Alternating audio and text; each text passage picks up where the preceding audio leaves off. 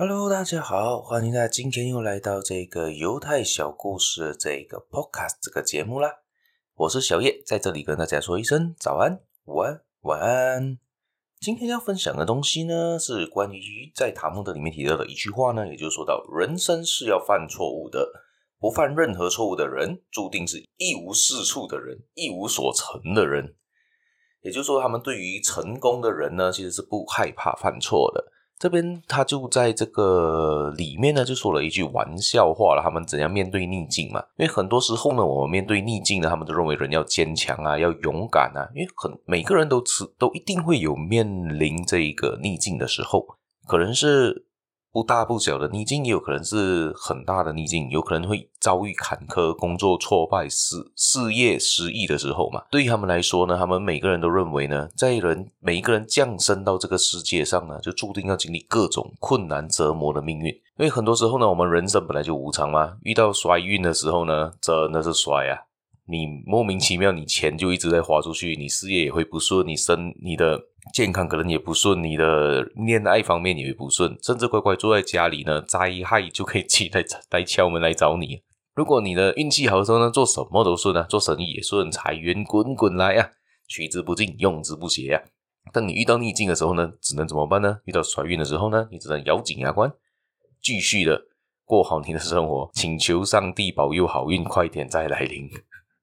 这边的这个玩笑呢，是说到呢，不知从何时开始，犹太人有不能在安息日工作的规矩。对于他们来讲，安息日好像是一个礼拜的第星期五还是星期六，我有点忘了。他就提到是在安息日，让他们一个规矩，就是说到任何人都不能做工，也好像都不能做一些太过娱乐的事情，基本上都待在家里放松这样的情况啊。而这一天呢，他们多数的人呢都必须在家休息，还有做一些功课。这边提到是做一些功课。但偏偏呢，有一个人呢，在这个时候破坏了这个规矩，在安息日照常的营业，照常的那一个工作，照常的开店。而在一次布道的时候呢，拉比他们的宗教师拉比呢，就指责这个人，他破坏了这一个安息日。而那个老板呢，他他却在事后呢，送给这个拉比一大笔钱哦，拉比却又 十分的开心。所以这个时候你会觉得很奇怪嘛？为什么？被骂了，他还有钱拿呢。等到第二个礼拜的时候呢，拉比对在这个安息日营业的老板的指责呢，就没有这么严厉了，就不会说到他是一个嗯破坏了安息日的人。但是他因为他期望那个老板会给他更多的钱，而这一次呢，他一分钱都没收到，他觉得很奇怪，他就问了老板的理由：诶，为什么这次没有你没有给我钱呢？之前我骂你骂这样凶，你又给我钱。那个老板对他说呢，这个事情其实很简单啊。因为你在严厉谴责我的时候呢，我的竞争对手都怕了，都很害怕，所以安息日就我一个人开店，生意就很好啊。而你这一次说话很客气，也没有什么指责，这样子的话呢，大家都赶在今天营业啦，安息日营业啦，我的收入就少了，当然不会再给你钱了。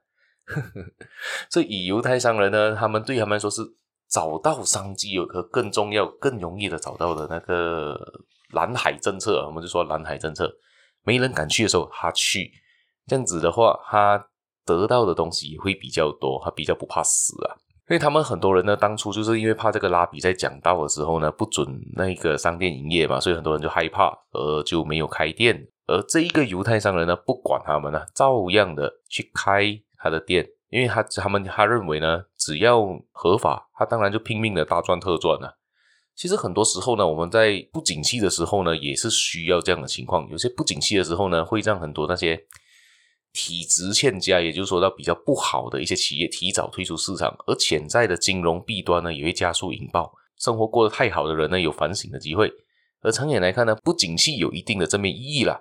事实上呢，不景气的时候，有些还是有人赚钱的嘛。所以，因为钱都是一个嗯零和的一个活动吧，我我我个人也是这样认为啦。